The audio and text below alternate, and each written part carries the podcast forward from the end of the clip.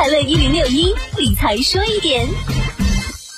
对于大多数投资者而言，指数基金因其高透明度、永续性、仓位高以及人为干扰少、跟踪误差小等优点，深受投资者的追捧。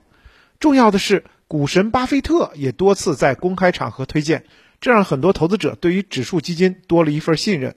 尽管指数基金相当出色，但不少投资者投资中也有不少误区。同样投资指数基金，甚至投同样的指数基金，有的赚得多，有的还亏了。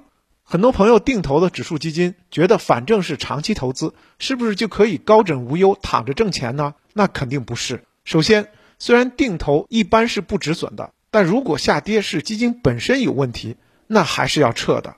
也就是说，定投之后要定期审视持有基金的健康状态，除了关注业绩外，还要观察被动型指数基金的跟踪误差有没有突然变大。增强型指数基金选股时有没有踩雷等情况。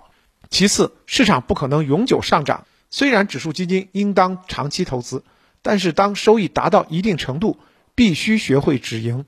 定投六个月的建仓期过后，就要观察指数的估值和收益。指数估值过高，比如 P/E 百分位超过百分之六十，就要准备止盈了。